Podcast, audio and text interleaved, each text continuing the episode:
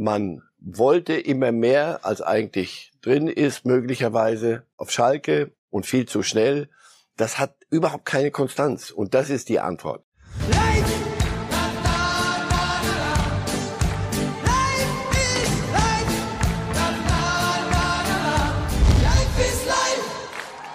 Wir sind in der Phase der Saison angelangt, in der die großen Entscheidungen fallen, hat Schalkes Sportdirektor Ruven Schröder gesagt und den Trainer entlassen. Auch bei Hertha ist Alarm und in der Champions League werden wir sehen, wer in dieser Woche im Achtelfinale nach Hause gehen muss. Damit herzlich willkommen zu ja, vielen spannenden Themen bei Reif ist live mit Marcel Reif. Schönen guten Morgen, Herr Reif. Guten Morgen.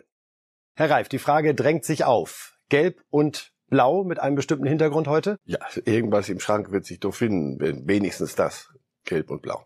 Es hat Sie auch am Wochenende beeindruckt, wie die internationalen Ligen mit Putins Krieg umgegangen sind und den Zeichen, die sie gesetzt haben? Ja, und die Ernsthaftigkeit. Irgendein Reporter hat zu Recht festgestellt, sonst gibt es immer auch selbst bei, bei Schweigeminuten, gibt es irgendwelche idiotischen Zwischenrufer. Nein, gab es keine. Menschen begreifen offenbar, was auf dieser Welt passiert. Und auch Sie wollen mit den Farben Ihre Solidarität ausdrücken. Also, irgendwas Blau-Gelbes wenigstens wird sich doch im Schrank finden lassen. Herr Reif, wir reden über Schalke. Wir haben es gerade schon angedeutet, denn Schalke 04 hat sich wieder mal getrennt vom Trainer. Jetzt ist es Dimitrios Gramotzes, der gehen muss und wir gucken mal auf seine Bilanz als Schalke-Trainer, denn es ist letztendlich nur ziemlich genau ein Jahr geworden.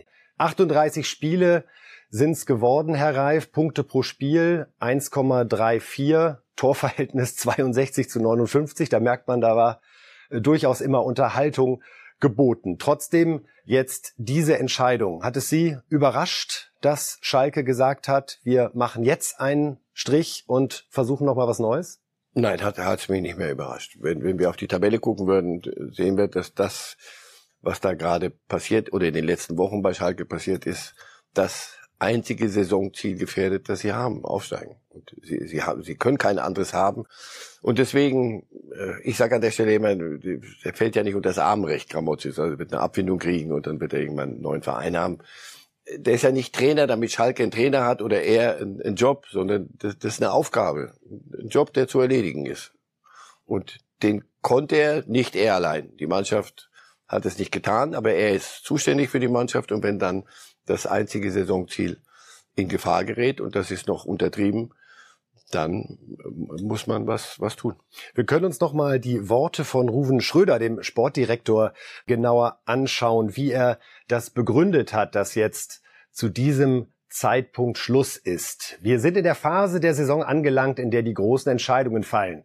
Die Überzeugung, dass unser anvisiertes Ziel, der Aufstieg in die Bundesliga, in der bestehenden Konstellation noch eine ausreichend hohe Wahrscheinlichkeit besitzt, hatten wir nicht mehr.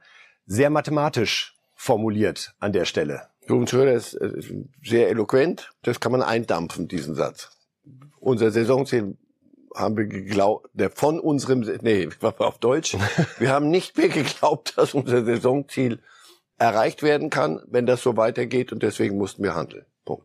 Sechs Punkte Rückstand sind es jetzt auf Platz zwei und Platz drei. Ganz kurzer Sidestep, das müsste doch dann eigentlich für den HSV auch gelten, oder? Denn die sind auch sechs Punkte hinter den beiden. Ja, da muss man aufpassen. Dass man, da muss man sich die Spiele angucken und was, was passiert gerade und ist das ein Trend? Bei Schalke hat, hat man den Eindruck, da, da war ein Trend. Und wenn eine Mannschaft gegen, mit allem Respekt, Rostock, eine Mannschaft wirklich aus dem unteren Tabellendrittel, dann vier Stück kriegt zu Hause, dann stimmt was nicht. Beim HSV, ich dachte immer, lass sie endlich aufsteigen, damit das Thema weg ist. Aber man kriegt wieder das Gefühl, wir sind wieder, jetzt nehmen wir wieder Ruben Schröder, in der Phase der Saison, wo die Entscheidungen fallen und wo der HSV beginnt, wieder auf Platz vier zu schielen. Und ja, über Kreuzvergleiche verbieten sich. Muss, jeder muss gucken, erreicht er die Mannschaft, der Trainer. Und bei Schalke haben sie das Gefühl gehabt, nein, nicht mehr, die machen, was sie wollen und kriegen viel zu viel Gegentore, also stimmt was defensiv nicht.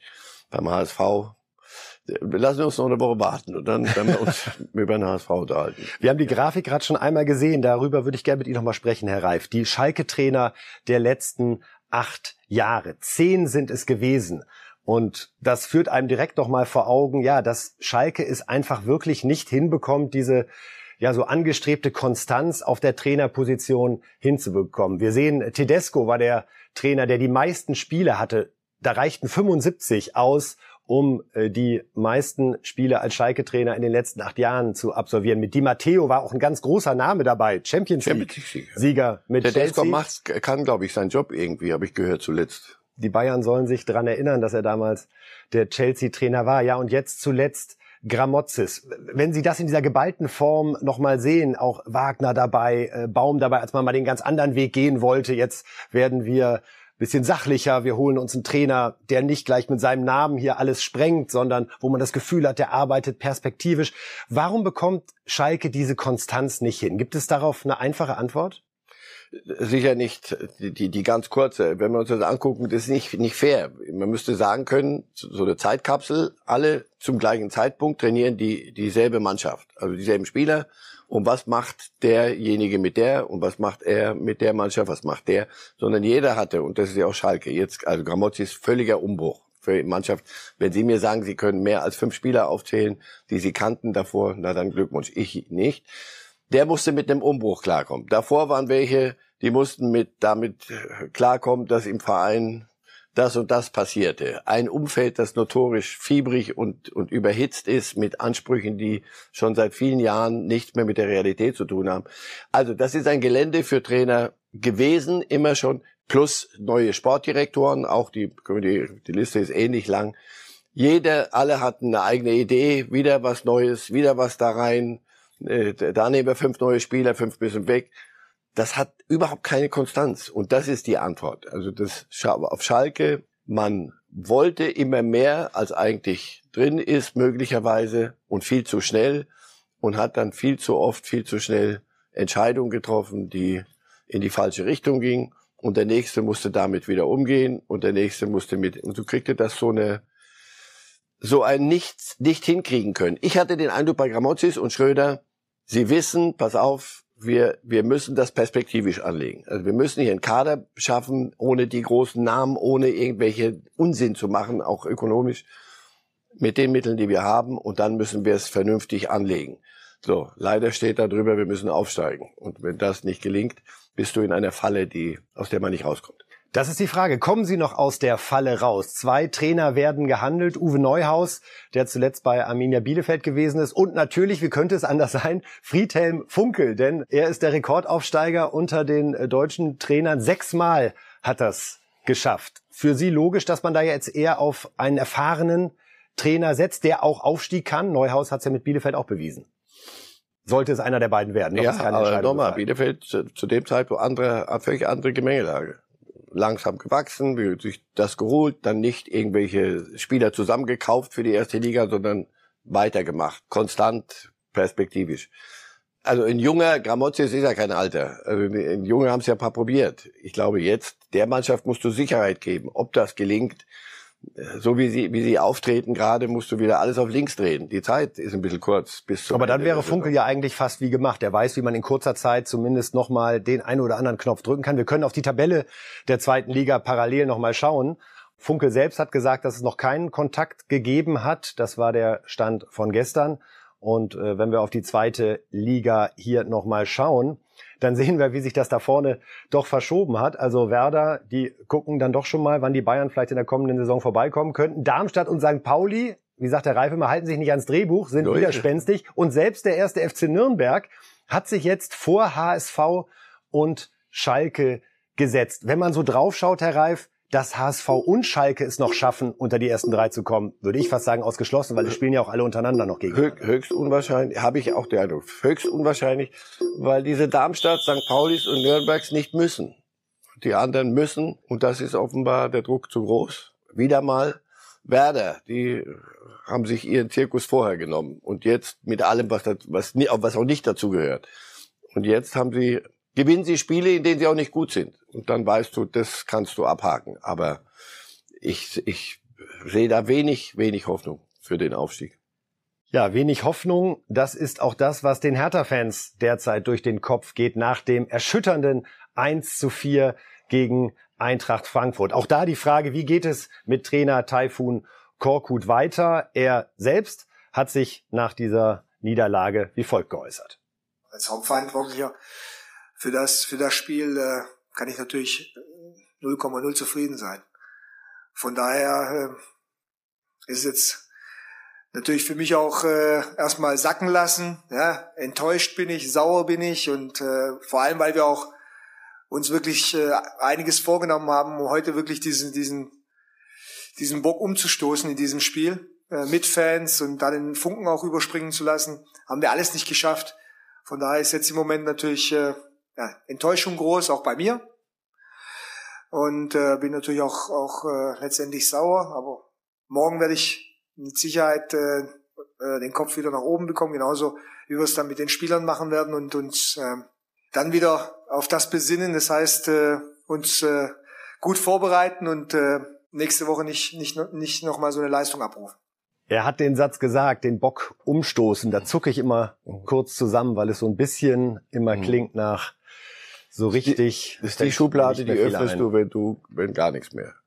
Wie wirkt er auf Sie?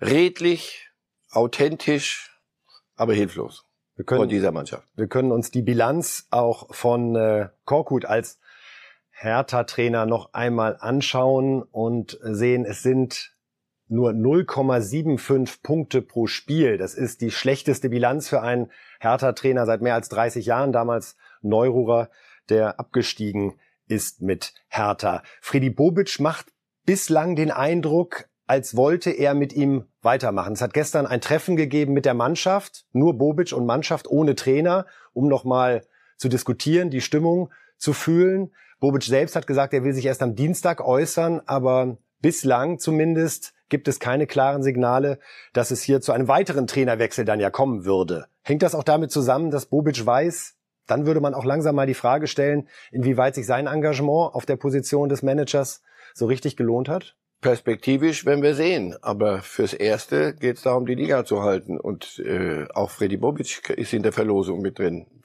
so wie die wie diese Mannschaft da auftritt. Umbruch ja, aber dann wenigstens irgendein Mittelfeldplatz, wenig genug für die Ansprüche hier in Berlin. Aber das, was im Moment gerade passiert, ist der freie Fall. Und du hast ja nicht das Gefühl, dass, dass da irgendwo eine, ein Zipfel, dass man einen Zipfel gesehen hätte bei dem Kick da am Wochenende. Und das nicht das erste Mal. Insofern, ja, Freddy Bobic schweigt jetzt. Was soll, was soll er sagen?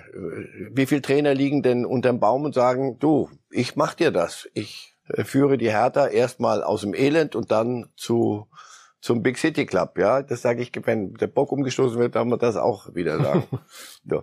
Sagen Sie mir einen. Also Friedhelm Funkel, der wirklich offenbar immer noch Lust hat, irgendwas der zu, plötzlich zu Anfang März zum begehrtesten der Trainer des deutschen Fußballs der, wird. Der ja? muss doch zu Hause sitzen. Aufstiegstrainer gesucht, Abstiegsverhinderungstrainer gesucht und alle sagen wieder Friedhelm Funkel. Und man möchte am liebsten sagen, Friedhelm, du spielst so gern Tennis. Das Wetter wird jetzt gerade besser. Die, die, machen bald die Plätze auf. Überlegt er das wirklich? Ist, ist es das? Aber er hat es halt bewiesen. Und wahrscheinlich ja, hätte er Lust. Ja, aber zu Hertha jetzt gehen, also das muss ich sagen, es war ja auch so diese Stimmung mehr. am Samstag im Olympiastadion, die schon sowas ja, ich will nicht untergangsmäßig sagen, aber äh, oh, wie ist das schön Gesänge von den Rängen, auch harte Korkut rausrufe, der offenbar es in dieser kurzen Zeit bisher nicht geschafft hat, Verständnis bei den äh, Hertha-Fans für die schwierige Situation, in der der Verein ist, zu bekommen. Also von Kredit ist da nichts nein, zu spüren. Nein, nein, Kredit war genug da und man hat Entscheidungen getroffen, auch Freddy Bobic die hat man so getroffen, guten Willens und, und nach, nach Überlegung, wie verwenden wir das Geld? Offenbar hat man dabei vergessen, dass der Kader, so wie er jetzt ist, und ein paar Kaderentscheidungen schiefgelaufen sind. Und deswegen, äh, oh, wie ist das schön, wenn, wenn Fans das singen, weißt du, dass da auch so eine, so eine Verzweiflung. Und Verzweiflung heißt, ich weiß nicht mehr weiter. Ich hatte nicht den Eindruck, dass auf was, auf was will man denn aufbauen, nachdem, was, wieso wie sie es wochenlang jetzt spielen? Worauf? Ich weiß nicht. Nach vorne ist, kommt nichts und hinten kriegst du Tore. So, das ist widerspricht aber allen äh, Idee, Grundideen dieses Sports. Und also bei Hertha mache ich mir die, die, wenn müsste ich, wenn ich mir Sorgen machen würde über einen Club, würde ich sagen, da sind sie am, am größten. Denn Stuttgart, so, nehmen wir VfB, das ist doch der, der natürliche Konkurrent jetzt, um den es geht Ja, das ist eine junge Mannschaft, die wirkt zum Teil manchmal überfordert, wenn die Dinge nicht so laufen, wie sie, wie sie sich das vorstellen. Aber die spielen mit einem Enthusiasmus und eine, das Spiel gegen Gladbach. Mit einem Enthusiasmus, mein lieber Freund, was macht ihr eigentlich da unten, wenn ihr das jedes Mal macht? Ja, weil das hin und wieder schief geht oder öfter schief gegangen ist. Aber wenn die den Zipfel finden, und das war einer, also wenn du dir das Spiel angeguckt hast gegen Gladbach, dann sagst du, so, das, jetzt könnte, das das könnte was werden. Dann ist, geht, würde ja der nächste weggehen. Und an wem willst du dich halten? Augsburg gewinnt auf, äh, auswärts. Nee, das sind schwerste Zeiten für die Hertha. Wir können auf die Tabelle einmal schauen und so die Zipfelwahrscheinlichkeit, die Rettungszipfelwahrscheinlichkeit im Keller äh, danach nochmal bewerten. Oben interessiert uns jetzt gerade mal nicht, lassen wir die Bayern äh, marschieren. Und da sehen wir es. Also Hertha auf Platz 16, aber das ist ein Platz 16, der sich eher nach Platz 17 anfühlt als nach Platz 15, wenn wir sehen, dass es nur ein Punkt vor Stuttgart auf 17 ist. Sie haben es angesprochen, Herr Reif. Bei Stuttgart ist gerade eher so, dass man sagt, hey, wir packen das noch, während man bei Hertha angsterfüllt schaut, wie sich Bielefeld, Augsburg, Gladbach jetzt der nächste Gegner ausgerechnet jetzt in Gladbach. Da freut sich Gladbach. Naja, die sollten gucken, mit sich selber sich beschäftigen, nachdem, wie, wie sie da auftreten und wie die Mannschaft intern offenbar auch, in welchem Zustand sie ist. Aber Relegationsplatz, also was anderes sehe ich überhaupt nicht mehr. Darauf sind wir uns einig. Wenn man die Tabelle anguckt, wer da davor ist, also Bielefeld wird, die wissen, wo sie hingehören und dass das Abstiegskampf ist, die machen ihren Job. Und dann daneben, dann Augsburg gewinnt, so, dann hat die, die restlichen da unten sind, die müssten wirklich in einen, in einen, in einen Selbstzerstörungswahn verfallen. Also Gladbach, das ist am fragilsten, habe ich den Eindruck, weil da offenbar auch vieles nicht stimmt. Auch über das, was man nur auf dem Platz sieht. So, deswegen, also bestenfalls Relegationsplatz. Na, das schaue ich mir an, gegen wer immer dann Dritter ist in der, in der zweiten Liga, in dem Zustand, wie diese Härtemannschaft oder dieser Kader auftritt. Wir werden es uns anschauen. Kommendes Wochenende dann natürlich mit großer Spannung erwartet. Gladbach gegen Hertha, zwei große Traditionsvereine in Sorge absteigen zu müssen. Und krasser könnte es nicht sein, aber so ist es bei Reifes Live, gerade noch im Abstiegskampf und schon in der Champions League. Es ist doch wunderbar. Wir haben die erste Entscheidungs-KO-Woche in der Champions League und wollen mal schauen auf die Achtelfinalpaarungen, damit wir nochmal sehen, was diese Woche ansteht. Also um Manchester City müssen wir uns nicht so viel Sorgen machen nach dem 5 zu 0 Sieg bei Sporting. Ja, Paris gegen Real. Da gewann Paris zu Hause 1 zu 0. Jetzt geht's nach Madrid. Sprechen wir gleich noch drüber. Und ebenfalls in dieser Woche das Rückspiel Bayern gegen Salzburg und Liverpool gegen Inter Mailand. Wir wollen anfangen mit dem FC Bayern. Denn dort gerade große Begeisterung bei den Fans, die scheinen einen neuen Liebling entdeckt zu haben, Niklas Süle, der irgendwie seitdem klar ist, dass er den Verein verlässt, tatsächlich im Ansehen möglicherweise sogar noch ein bisschen gestiegen ist bei den Fans, denn die realisieren, wie sich da einer reinhaut und äh, wie er jetzt sogar Tore erzielt und auch sein Auftritt nach dem Spiel sehr sympathisch. Ich bin sehr, sehr dankbar. Also ich, ist für mich nicht einfach. Ähm, ich habe auch vielleicht damit gerechnet, schon gegen Fürth vielleicht, dass es einzelne Pfiffe gibt, aber diese Reaktionen der Fans, die haben sich irgendwie wiedergespiegelt für das Gefühl, was ich fünf Jahre hier hatte oder habe. Und ähm, ich glaube, dass die Leute auch sehen, dass ich äh, alles versuche bis zum letzten Tag, wo ich das Trikot anhab, weil die das verdient haben, weil das meine Kollegen verdient haben und ähm, ich nicht irgendwie nur ein Prozent äh, nachgeben würde, sondern eher noch draufpacken will, weil ich das meiner Mannschaft schulde. Du wirkst fast wie befreit, seit deine Entscheidung feststeht. Ist es so? Fühlst du dich anders? Fühlst du dich vielleicht sogar besser? Ich bin Spieler von Bayern München noch. Ich fühle mich gar nicht anders. Ich äh, habe einen riesen neuen Schritt, der im Sommer kommen wird. Ich habe mich bewusst nicht dazu geäußert, mit der Presse irgendwas über Dortmund zu bereden, weil ich Spieler noch von Bayern bin und weil es noch zwei riesen Titel dieses Jahr gibt und ich alles dafür gebe, dass Dortmund dieses Jahr Zweiter wird. Und ähm, ich möchte einfach alles, was ich habe, hier reinwerfen und ich glaube, dass die Leute das auch sehen. Ja, ich werde alles dafür geben, dass Dortmund Zweiter wird. Einfach so ein mhm. schöner, freier Satz. Da ist einer bei sich und man glaubt ihm jedes Wort, oder? Jetzt wirklich bis Ende Mai alles für den FC Bayern, aber irgendwie auch vielleicht schon so ein ganz bisschen Vorfreude, dass da was Neues kommt, ein neues Abenteuer mit Borussia Dortmund. Ja, und ich habe mich gerade so spontan gefragt, was sagen die Dortmunder jetzt, wenn, also die, wo er ja hingeht, wenn auf, auf so einen Satz? Na, das kann ich sagen, was sie sagen. Die, die werden das genauso empfinden, glaube ich, wie es mir gerade geht. Die werden sagen, na super, Gott sei Dank kommt einer der die Dinge so sieht, Zeitpunkt jetzt, bin ich Spieler von Bayern, ich werde alles dafür tun, dass Dortmund Zweiter wird. Ein super Satz. Und das, was ich vorhin sagte, die, die, die Bayern-Fans, die, aber zumindest die, die sich lautstark äußern in diesem, in dieser Arena, die haben einen neuen Liebling. Das heißt aber auch, dass man der Vereinsführung mitteilt, möglicherweise war das eine falsche Entscheidung, ihn gehen zu lassen und auf andere zu bauen. Und wenn man sich das Spiel angeguckt hat oder die Spiele der letzten zwei, drei Wochen, muss man sagen, er macht alles richtig und das Thema kommt noch zur Wiedervorlage. Da bin ich überzeugt von. Wenn irgendwas nicht funktioniert auf dem Platz bei den Bayern, Sühle werden die Fans nicht zuletzt nach solchen Äußerungen, weil das wirklich völlig klar und, und ehrlich und glaubhaft daherkommt. Da hat nicht einer sich von einem Medienberater sagen lassen, sag doch so und so, mach das Komma, aber ja an der Stelle, sondern glaubhaft. Ich glaube, die Fans spüren das. Und er spielt ja auch so einen Fußball, glaube ich, den Fans einfach gerne sehen, weil es so ein Einsatzfußball ist. Und er auch die Offensive zuletzt gezeigt hat. Er ist ja gelernter Stürmer, oh. dass er jetzt das Tor erzielt gegen Leverkusen. Also für Süle läuft es sehr gut. Einer saß jetzt zweimal hintereinander auf der Bank, was uns alle ein bisschen überrascht hat. Leroy Sané nur als Joker im Einsatz. Er hat sich geäußert jetzt zum Rückspiel gegen Salzburg nach dem 1 zu 1. Unterschätzen haben wir die auch schon im ersten Spiel nicht. Wir kennen deren Stärke. Ähm, aber wir wissen auch, dass wir ja die bessere Mannschaft sind und ähm, wir werden da ähm, zu 100 Prozent konzentriert rangehen und ähm, alles dafür geben, dass wir ja den Sieg holen und in die nächste Runde kommen. Ja, Sané ist davon überzeugt, dass der FC Bayern die bessere Mannschaft ist, Herr Reif. Warum ist aktuell kein Platz für Sané in dieser Mannschaft, nachdem er ja eigentlich, man muss fast sagen, die große positive Überraschung beim FC Bayern in dieser Saison ist nach seinen Anlaufschwierigkeiten?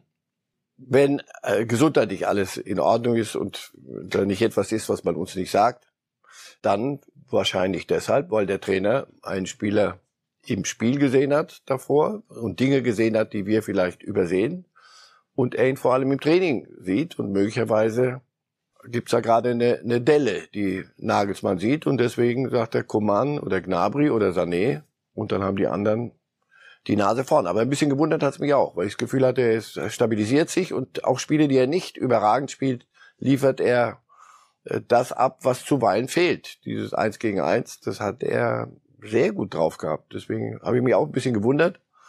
Wenn du dann jedes Spiel gewinnst, stellen wir uns die Frage nicht. Wenn du nicht gewinnst, dürfen wir uns die Frage stellen. Nagelsmann hat es äh, unter anderem begründet mit den kurzfristigen Umstellungen jetzt auch in der Abwehr, weil Hernandez nicht gespielt hat. Ähm, Pavard, Süle, Upamecano spielten. Auch Richards war jetzt gegen Leverkusen dabei. Musiala, Kimmich im Mittelfeld. Eine sehr ungewöhnliche Aufstellung.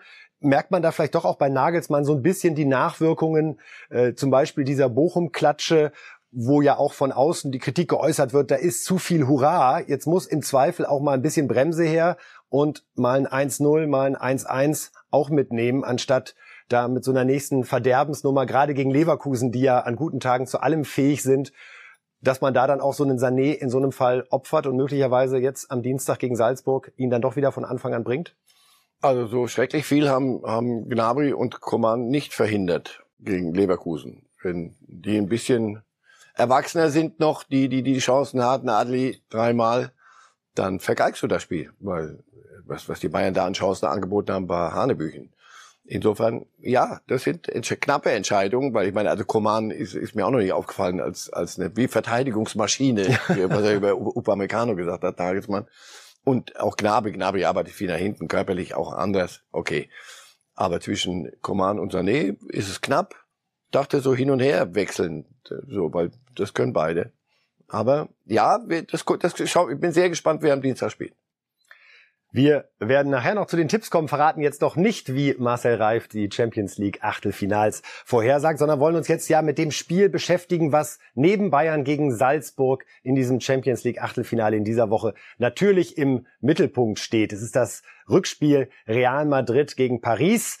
Das Hinspiel hatte ja Paris mit einer sehr, sehr starken Leistung, vielleicht defensiv die beste in dieser Saison, mit 1 zu 0 gewonnen. Und wir wollen mal schauen, wie die beiden denn gerade so drauf sind. Denn äh, Paris hat zumindest verloren an diesem Wochenende beim Spitzenspiel in Nizza. Am Anfang gab es noch schön Fontäne hier mit Messi dabei. Da ahnte man in Nizza wohl, dass was gehen könnte.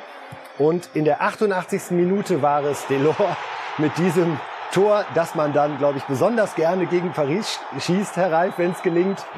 Den muss man erstmal so machen, wie wir hier immer gerne sagen. Korrekt. Und vor allen Dingen das ganz kurz vor Schluss. Dropkick zum Sieg. Großer Jubel in Nizza bei der Lage in der französischen Liga kann Paris immer sagen, so jedes dritte Spiel können wir eigentlich verlieren. Dann ist das trotzdem kein Problem. Es sind zwölf Punkte Vorsprung immer noch auf Nizza auch nach diesem Spiel. Wie ist das zu sehen? Sind die jetzt gedankenmäßig, waren die schon voll bei Real, oder? Ja, weil sie gedankenmäßig von von ersten Spieltag in der Liga da, eigentlich da, schon bei der Champions League. Ja, und sagen, oh, aber geht das denn endlich los? Wann wird's denn endlich ernst? ja, und das ist die Problematik. Äh, Problematik. Das ist äh, Name of the Game für äh, Nom de la, de la del jeu, wenn schon, der der von, von Paris. Sie müssen jede Woche müssen sie Dinge abarbeiten und dann, und wir erzählen ihnen so, und wie macht ihr es jetzt gegen, gegen Real? Naja, warte doch mal, wir müssen doch, glaube ich, jetzt, wohin müssen wir? Ah, egal, wo wir hin müssen, gewinnen wir mal, verlieren wir mal, ist doch wurscht.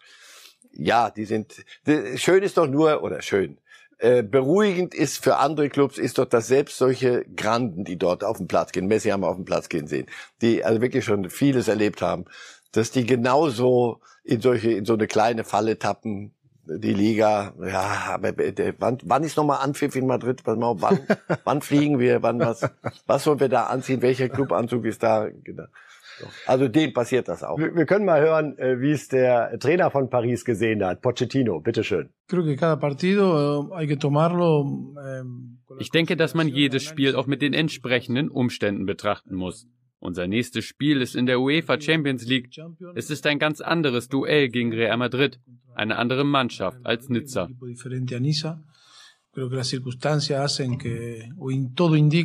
denke, dass die Umstände zeigen, dass es ein ganz anderes Spiel sein wird. Wir müssen gut spielen und uns an das anpassen, was unser Gegner von uns erwartet. Es kann natürlich nicht mit diesem Spiel verglichen werden. Ich habe keine Zweifel, dass wir in unserer besten Form ankommen werden. Wir treten in einem Entscheidungsspiel an, in dem uns nur Gewinnen hilft, um in die nächste Runde zu kommen.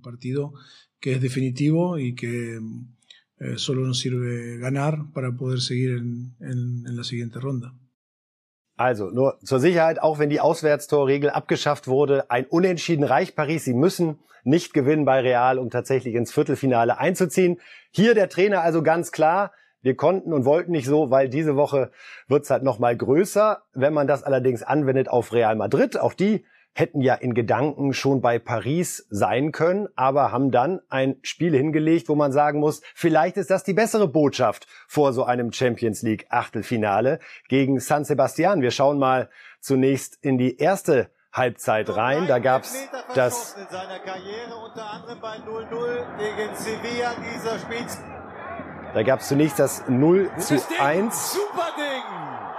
Da ist er, der Youngster. Natürlich ein bisschen Glück, dass der abgefälscht ist, nichtsdestotrotz. Tore, wie man sie sich nicht schöner wünschen könnte. Und dann hat sich gedacht, Modric, ich bin auch noch da. Hallo. Modric zum 2 zu 1 und zur Halbzeitführung. Ja, Modric, bevor wir uns gleich die weiteren Treffer von Real angucken.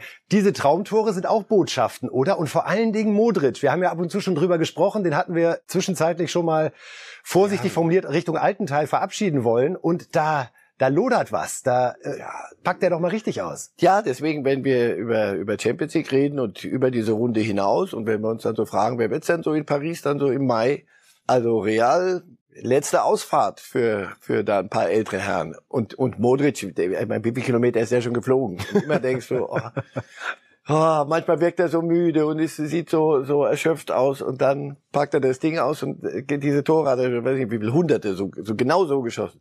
Aber wie die Mannschaft, wie, wie alle, die Jungen, die Alten, wie die dann zu ihm hinrennen, wie sie wissen, was sie ihm zu verdanken haben. Das finde ich auch immer am interessantesten zu sehen, wie jubelt eine Mannschaft über Tore. Da so kann man so viel Und wer schafft es gerade nicht, mit dem mitzujubeln, sondern bleibt da hinten weg und die müssen, oh nee, ich muss, warte mal gerade und ich muss mir noch einen Schluck Wasser holen. Nein, nein, da, da siehst du, dass es, dass es stimmt. Das ist noch nicht die Garantie, dass du dann alles gewinnst, aber es ist, es ist nicht verkehrt, was, was sie da machen.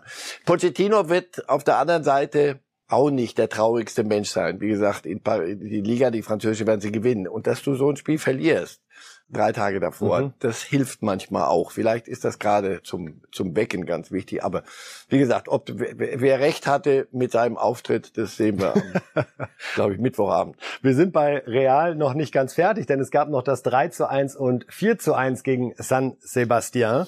Da war es zum einen, ja, Benzema, der wieder mal zugeschlagen hat. Ein Elfmeter, schon sein 27. Tor im 32. Pflichtspiel und Asensio wollte dann auch noch mal nach diesem durchaus brauchbaren Diagonalpass über gefühlte 400 Meter ist das einfach richtig schönes auf die Torauslinie zurücklegen und Asensio zum 4 zu 1.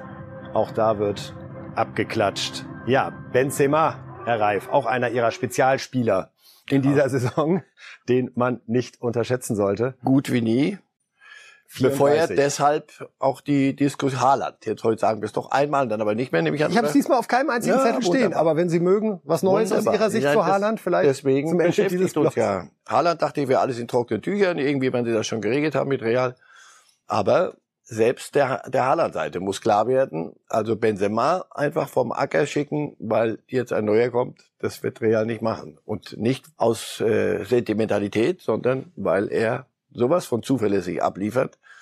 Da muss Haaland noch über ein paar Jahre was, was zeigen. Also Benzema faszinierend. Und auch diese Saison, die er zeigt, ich könnte mir vorstellen, bei Real ist man über die Haaland-Gerüchte vielleicht gar nicht so unglücklich, wenn man sieht, dass Benzema das er als Antrieb sieht, um zu zeigen, Freunde. Konkurrenz hat schon immer das Geschäft nicht, dem Geschäft nicht geschadet. Zumindest bei den Guten. Bei den Guten. Denn es gibt ja auch wenn den einen oder anderen, hast, der dann in die einpackt und sagt, nee, nee, wenn ihr schon klar seid mit dem anderen, dann muss ich ja nicht so, mehr so. Und da weißt du, was Benzema für ein Typ ist. Absolut. Ein großer des Fußballs, vor dem wir allen Respekt haben.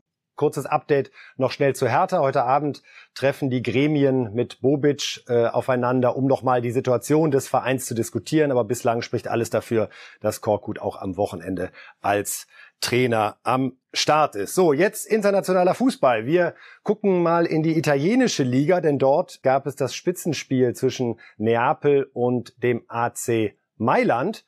Und da hat mal wieder einer zugeschlagen, der für Tore bezahlt wird, nämlich Giroud.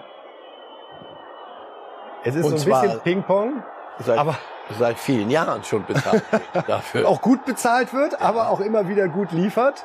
Also Giroud, man denkt erst, er wird angeschossen, aber dann sieht man doch, das ist eine ganz, ganz schnelle, feine Bewegung mit dem linken Bein. Und das führt dann dazu, dass Milan zunächst mal tatsächlich von Platz 1 grüßt in der italienischen Liga. Wir gucken ein bisschen später noch auf die Tabelle. Erst wollen wir weitermachen mit Toren, denn Inter Mailand, ja, die haben äh, richtig zugeschlagen gegen Salernitana. Salernitana, ja. Salerno, der Club heißt Salernitana. Martinez ist es, der Argentinier, der zunächst zweimal in der ersten Halbzeit schon trifft wird einer der begehrtesten Spieler im Sommer sein für auf dem Internet. Kann der noch mal alles durcheinander bringen, auch was die, ich will nicht Haaland sagen, aber hier sehen wir es erstmal. Nein, aber das ist einer direkt darunter, unter der Haaland-Hysterie. Unterm Haaland-Regal. Ja. Ja, der ist schon gut. Trifft hier also zweimal in der ersten Halbzeit und ich würde sagen, wir hängen die nächsten drei Tore direkt hinten dran. Inter Mailand also 5 zu 0 Haben gewonnen. Ein Spiel, noch ein Spiel weniger in der Liga, deswegen. Nochmal Marti Ness her. Und bevor wir gleich nochmal die Hattrick-Frage klären, Herr Reif, ist ja auch mal so ein Glaubens, äh, Glaubensdiskussion, sehen wir noch zwei Tore von Dzeko. Ja, das ist so ein bisschen bei mir das Modric-Gefühl. Da dachte ich auch, hat er nicht irgendwann aufgehört? Nein, dann schaltet man den Fernseher an und sieht Dzeko, wie er trifft und trifft. 2009 war das, als er Wolfsburg zum deutschen Meister gemacht hat. Vor 13 Jahren. Fantastisch. Und jetzt 2022 solche Tore. Ja, einmal ganz kurz äh, Ihre Sicht auf den Hattrick. Martinez, zwei Tore in der ersten Halbzeit. Dann der dritte Treffer in der zweiten Halbzeit. Also alle drei Tore hintereinander. Nichts anderes war dazwischen, außer der Halbzeitpause. Aber man blieb in diesem Stadion und die Gegner waren auch noch die, die, diese, also, ja. Ist es ein Hattrick oder ist es kein? Für mich ist das ein Hattrick, ja. Wenn einer drei Tore am Stück schießt oder drei Tore überhaupt in einem Spiel, dann gehört ihm der Ball und Wiedersehen. Das ist Hattrick und sonst nichts anderes. Ich bin eher Purist, sag dreimal in einer Halbzeit muss es passieren, ohne dass einer dazwischen ist. Gibt es eigentlich die ultimative Regelung, die wirklich amtlich ist? Ich finde ja nichts schlimmer als den sogenannten lupenreinen Hattrick. Also ja, Hattrick ist Hattrick. Man Sie muss sich nur einig sagen. Ah, aber jetzt plötzlich. Sie wollten mir doch aber gerade den lupenreinen verkaufen. Das müssen wir dann das Board wo Waliser, Nordiren, Iren, Schotten und Engländer sitzen, ältere Herren, da müssen wir schon mal uns kundig machen, denn die entscheiden, was lupenrein ist und was nicht. Ich glaube, es muss in einer Halbzeit sein nach diesem Ding.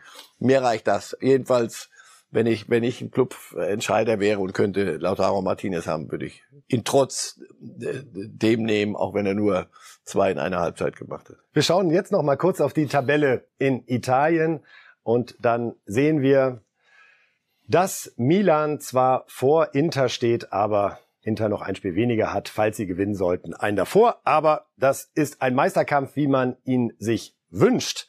In Spanien ist es so, dass äh, Barcelona mit Xavi da weitermacht, wo Marcel Reif sich das erhofft und auch gewünscht hat, nämlich sie siegen. Xavi baut diese Mannschaft erfolgreich um. Wir gucken mal, wie es diesmal lief. Zunächst der Rückstand. De la Torre trifft für Elche. Elche und Elche.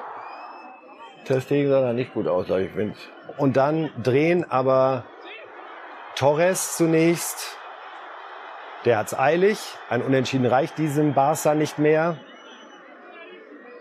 Hier dann Handspiel, ganz enges Ding und Depay fast aus dem Stand. Wie man einen Elfmeter durchaus mal schießen kann, oder?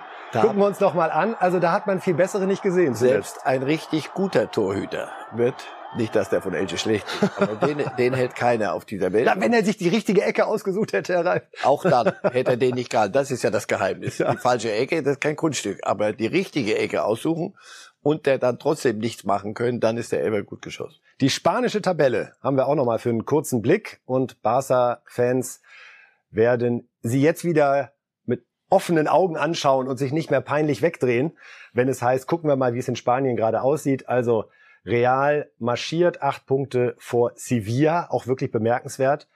Und Barcelona jetzt schon Dritter, hat ein Spiel weniger. Also in Sachen Champions League Kohle ist man dort zuversichtlich, dass das gelingt. Für Manchester United hingegen ist es die große Frage, ob es für die Champions League reicht im kommenden Jahr. Und es gab jetzt an diesem Wochenende, Herr Reif, das Derby Manchester City gegen Manchester United und es gab ein 4 zu 1 für Manchester City.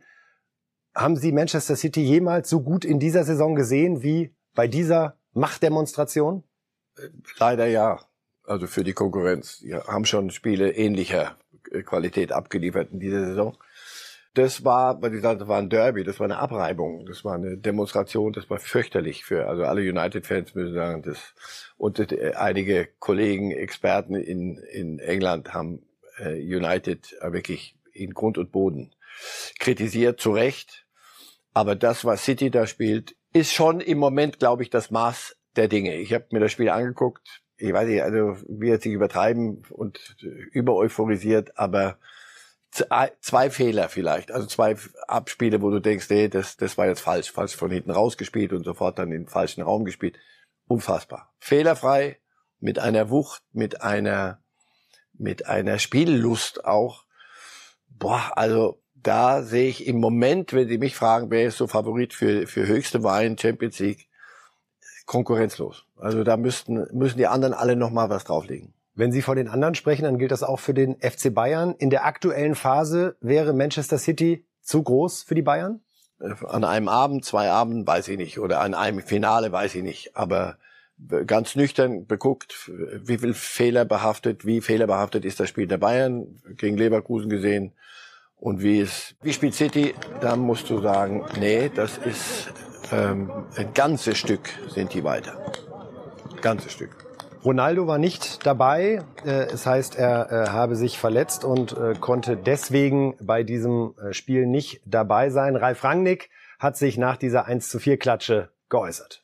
Um ehrlich zu sein, ich hatte nicht das Gefühl, dass die Spieler nicht ihr Bestes gegeben haben. Es ist schwer gegen eine Mannschaft wie Man City, wenn du 3-1 hinten liegst. In Ballbesitz sind sie das beste Team der Welt und das macht es sehr schwer. Ich kann niemanden einem Vorwurf machen. Sie haben heute alles gegeben, aber wie gesagt, es war sehr schwer, gerade nach dem dritten Tor. Ja, sicherlich die perfekte Analyse, Herr Reif, die aber gleichzeitig auch erschütternd ist für Man United. Wenn man hinterher feststellt, wir haben alles gegeben und am Ende steht dort ein 4 zu 1. Auch Rangnick hat nochmal hervorgehoben, im Ballbesitz derzeit eine Maschine. Ich kann mich an zwei, drei Spielzüge gestern bei diesem 4 zu 1 erinnern. Die gingen über vier, fünf Minuten. Und nicht nur im eigenen Strafraum, sondern man hat sich nach und nach nach vorne bewegt und daraus dann sogar auch eine gefährliche äh, Situation kreiert. Das ist unglaublich beeindruckend. Ja, und deswegen, Rangnick muss ja versuchen, bis die Scherben zusammenzukehren. Aber äh, du musst ja erstmal eins zu drei in, in Rückstand geraten. Das, das ist ja ein Weg dahin. Um dann bei drei haben sie völlig aufgegeben. Und zwar auf eine Art, das werden sie auch noch zu hören kriegen, Spieler, einige von, von United. Denn das war, die haben sich aufgegeben. Aber bis dahin, ja, äh, nochmal, äh, nicht nur in Ballbesitz, auch gegen den Ball. Rangnick hat das Problem, also Ronaldo war verletzt, Hüftbeuger. Der, Hüftbeuger so eine Ding wie Rücken, da weißt du nie, will nichts unterstellen, aber es gab Gerüchte die ganze Woche über, als klar, immer klarer wurde, dass Ronaldo möglicherweise nicht spielt von Anfang an, egal ob er fit ist, weil Rangnick taktisch anders daran gehen will. Und da kann der äh, Hüftbeuger schon mal sich plötzlich melden. Also da Ihre ist Vermutung ist ein bisschen auch, dass Ja, ja, ja. Ronaldo also nicht meine, aber das, was ich aus, aus England höre, ist, ist, diese Woche war, und das war ein Spiel, wo, wo United beguckt wurde. Und wenn du, wenn dann ein Ronaldo äh, zu spüren kriegt, oh, wahrscheinlich spiele ich nicht von Anfang an, dann, aber wie gesagt, das ist ein Gerücht. Fakt ist, Rangnick hat ein paar Personalentscheidungen getroffen, die nicht funktioniert haben. Also das Spiel hat ihm nicht geholfen, auch in seiner persönlichen Situation, wie geht's im Sommer weiter? Und B, es hat United gezeigt, wo sie hingehören. Also hat mit der englischen Spitze nichts zu tun. Es geht um Platz vier, aber da gewinnt gerade Arsenal seine Spiele. Es wird sehr, sehr schwer werden. Und im Moment mit der Leistung, mit dem, was sie da abliefern, äh, United, haben sie auch unter den ersten vier in England nichts verloren. Und das wäre das Minimalziel, Champions League. Wir hören noch mal rein, was der Trainer der Siegermannschaft gesagt hat. Pep Guardiola, bitteschön. club, club is so stable in terms what they want to do. Dieser Club ist so stabil, weiß, was er will und wie er Fußball spielen möchte. United ist für uns ein gutes Beispiel. Vor zehn Jahren waren sie in unserer Situation und haben es nicht erwartet, dass sie so lange nicht die Premier League gewinnen. Das kann uns auch passieren. This is what we have to learn of that. Can happen here too. Ich kann es nicht leiden, wenn die Leute sagen, na, City, die gewinnen, weil die anderen so schlecht sind. Das ist falsch. Und glauben Sie mir, dass wir jetzt so gut sind, heißt nicht, dass wir es auch bleiben. Es kann uns schnell wie United gehen. Da bin ich mir sicher. can happen, and quick and immediately. That's for sure. Pep macht den Klick. Da schluckt auch der Man City-Fan kurz, oder? Ist so im Rausch nach einem 4-1 gegen Man United und dann sagt dir der Trainer, uns kann es auch so gehen wie Man United. Vor zehn Jahren lief da alles super und jetzt guckt ihr an, wo sie sind. Sehr generös und aus in jeder Pore kannst du ihm aber ablesen, so ungefähr stelle ich mir die Maschine vor, die ich mir hier zusammengebastelt habe. In fünf Jahren mit, ich sage immer wieder, mit einer Milliarde. Ja, sie haben auch verkauft, aber eine Milliarde dürfte er ausgeben. Und so wie sie da auftreten, das ist Guardiola-Fußball und er, ist- er will doch Perfektion. Das gestern War nah dran. war nicht sehr weit weg. Wir schauen noch zum Abschluss einmal auf die englische Tabelle, um nochmal zu gucken, wie es denn zwischen äh, Liverpool und Man City da vorne gerade aussieht. Ist ja immer so ein bisschen wackelig durch äh, die unterschiedlichen Anstoßtage. Also, aktuell sind sechs Punkte, aber Liverpool hat noch ein Spiel nachzuholen. Dann wären es drei, Herr Reif, und alle freuen sich schon auf den 10. April, den 32. Spieltag, wenn tatsächlich beide Mannschaften direkt aufeinandertreffen. Das wäre der Wahnsinn. Und wenn Liverpool dann gewinnen sollte und man marschiert mit Punktgleichheit und gleicher Tordifferenz, ach, Das wäre das schön. Hätten wir das doch mal wieder in der Bundesliga, aber vielleicht haben wir es ja bald. Die Kurve wollte ich jetzt noch mal eben kriegen, um unseren letzten Punkt mit Bayer Leverkusen hier anzutexten. Sie wundern sich, wie Meisterschaft und Bayer Leverkusen, das passt doch gar nicht zusammen. hat man vielleicht gedacht nach den letzten Jahrzehnten. Doch jetzt war Fernando Caro, der Geschäftsführer von Bayer Leverkusen, zu Gast in der Lage der Liga mit Walter Straten und Alfred Draxler und finde ich, hat eine bemerkenswerte Aussage getätigt. Wir hören mal rein. These Nummer zwei, stimmt oder Stoß? Fernando Caro wird der erste Leverkusen-Chef, der jemals die Meisterschale in der Hand halten wird. Stimmt. Oh, Bravo. endlich mal eine klare Ansage. Bravo. Endlich mal. Können Sie Also, uns schon die Jahreszahl nennen? Nee, das, die sage ich nicht. Aber wir haben es schon mal, wir haben es schon Wenn mal ich, schon, vorempfunden. wenn ich mich schon sehr aus dem Fenster gelehnt habe, dass ich sage, stimmt, dann sage ich keine Jahreszahl. Okay, wir haben es auch schon mal Aber- vorempfunden, wie Sie mit Schale aussehen. Ähm, sieht gar nicht schlecht aus. Gut. Aber ich finde das gut, Herr Caro, dass Sie da diesen Mut haben, das so zu sagen. Und ähm, ja, das fehlt mir in der Bundesliga manchmal, weil ich höre immer nur, die Bayern sind eh überlegen. Und vielleicht klappt es ja schon in diesem Jahr mit dem Titel, wenn Sie in der Europa League äh, vielleicht äh, nach wie vielen Jahren jetzt, nach einem Vierteljahrhundert mal wieder des, den Pokal nach Deutschland holen. Ich würde es auch Rudi Völler zum Abschied natürlich äh, sehr, sehr wünschen. Und da sind wir bei These Nummer Wir, auch, drei. die wir alle auch. Das ist ja in Sevilla. Ja, also. Entschuldigung, ich wollte nicht unterbrechen. Na, das ist ja in meinem Heimatland. Das Finale ist ja in Sevilla und äh, wir, wir gucken Spiel, Spiel für Spiel, aber wenn Sevilla, FC Sevilla in der Lage war, die letzten Jahre sechsmal Europa League zu gewinnen, schlechter als Sevilla sehe ich uns nicht. Da hätten wir zumindest einmal oder zweimal gewinnen können. Und ich hoffe, vielleicht klappt das dieses Jahr. Ja, klare Worte zu der Zielperspektive von Bayer Leverkusen. Europa League und dann, Herr Caro, irgendwann mit Meisterschale. Glauben Sie dran? Nee. Nee? Nein, weil ähm, auch Fernando Caro weiß, es ist super, dass er sagt. Und nur das bringt ja noch nicht die Punkte und das bringt ja auch nicht auf Dauer die das Fundament, das die die Bayern schon haben. Das heißt Kader. Sie sie müssen anderswo einkaufen als die Bayern und sie müssen junge Spieler rausbringen und also nehmen wir das Beispiel Florian Wirtz, ein wunderbarer Kicker. Caro hat auch gesagt, wir, wir sind ziemlich sicher, dass er noch bis äh, 24 bleibt. Nun ja, 23 kann ich mir vorstellen, weil er gut beraten ist, privat, Vater und kluger Junge. Aber danach wird er weiterziehen, so wie Havertz weitergezogen ist, wie Julian Brandt weitergezogen ist. Nicht, weil sie Leverkusen nicht mögen, sondern weil es immer den nächsten Schritt gibt. Bei den Bayern ist der nächste Schritt, äh, musst du aufpassen, dass, dass es nicht ein Rückschritt ist, gerade am Wochenende. Aber ansonsten ist der nächste, es gibt keinen nächsten Schritt, sondern top, top, top und wir werden Meister und dann spielen wir um die Champions League. Ich glaube nicht, dass es nochmal so gelingt, also zumindest fehlt mir die Fantasie. In Leverkusen machen sie keine verrückten Dinge. Sie äh, holen junge Spieler, bilden aus und wissen, sie sind ein Verkäuferclub auch. Punkt. Das sind die Bayern nicht und deswegen glaube ich, wird der Abstand mal ein bisschen weniger sein, mal ein bisschen mehr, aber ich, ich sehe es nicht. Wünschen täte ich es mir und Rudi, niemandem mehr als Rudi Völler jetzt zum Abschluss irgendein Titel. Lass uns die Europa über die Europa League reden. Ja. Die Meistertitel machen wir die nächsten zehn. Aber Meisterschaft auch einmal, Herr Reif. Wenn Sie sagen würden, in welchem Jahr haben wir zum ersten Mal wieder nicht Bayern München als Meister? Hätten Sie da ein Gefühl, wird es in den nächsten fünf Jahren einmal passieren? Stand jetzt, nach allem, was, was man sieht, und die Bayern sind nicht auf dem Höhepunkt ihres Schaffens gerade. Selbst da, sage ich, fehlt mir die Fantasie. Ich, ich sehe die Konkurrenz nicht, die auf den Stand kommen könnte. Und zwar nochmal nicht, weil das sind keine Haltungspunkte, sondern einfach die Möglichkeiten und die Bayern sind der Club, der sagt, ich, wir wollen verkaufen oder wir wollen nicht verkaufen. Die können das entscheiden. Kein anderer Club in der Liga ist in der Situation. Und das heißt, sie können sich immer einen Kader zusammenstellen, wie sie ihn sich vorstellen. Die anderen müssen gucken, was geht. Und da muss schon sehr viel zusammenkommen. Wir werden sehen, ob Fernando Caro möglicherweise doch recht behält und als erster Bayer-Manager mit Meisterschale irgendwann in den nächsten Jahren gefeiert wird. Auf jeden Fall war das ein sehr erfrischender, mutiger Auftritt. Gerne mehr davon, liebe Bundesligisten. Wir gucken jetzt zum Abschluss auf die äh, Marcel Reif-Tipps für diese Woche. Ist ja ordentlich was los.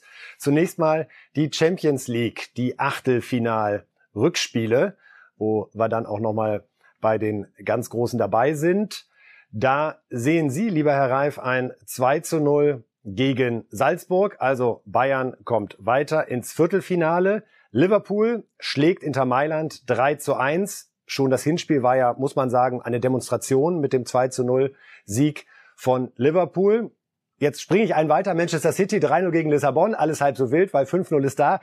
Sie sagen, Real Madrid gegen Paris 2 zu 1 würde bedeuten, wir haben ja alle aufgepasst, es geht in die Verlängerung. Verlängerung und Elfmeterschießen. Gewinnt dann wer?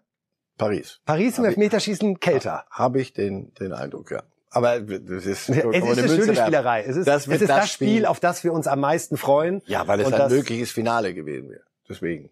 Ja, und beide ein bisschen ja so eine ähnliche äh, Situation haben mit eher älteren Stars, die alles nochmal zeigen wollen. Und ein Mbappé, der wem was zeigt und wenn er nochmal so spielt wie in Paris, dann steckt, äh, steckt einfach wahnsinnig viel drin. Aber wir haben nicht nur Champions League, da nur noch ein deutscher Verein vertreten, tut weh, ist aber so, sondern Europa League geht ja auch weiter. Da ist Leipzig ja schon im Viertelfinale, Spartak Moskau ausgeschlossen vom Wettbewerb. So, da haben wir jetzt also die Hinspiele. Betis Sevilla gegen Eintracht Frankfurt 2 zu 0 und Leverkusen sehen Sie siegen bei Bergamo. Ja, weil sie, weil sie einen guten Lauf haben, guten Fußball spielen.